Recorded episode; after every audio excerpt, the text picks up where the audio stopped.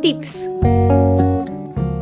Muchas personas creen que el COVID-19 es algo no letal. He escuchado que algunas personas dicen que es simplemente una vulgar gripe. Y la verdad es que no. No solo porque mi abuela es una señora mayor o porque mi papá es un adulto, significa que ellos son los únicos que pueden estar afectados. No.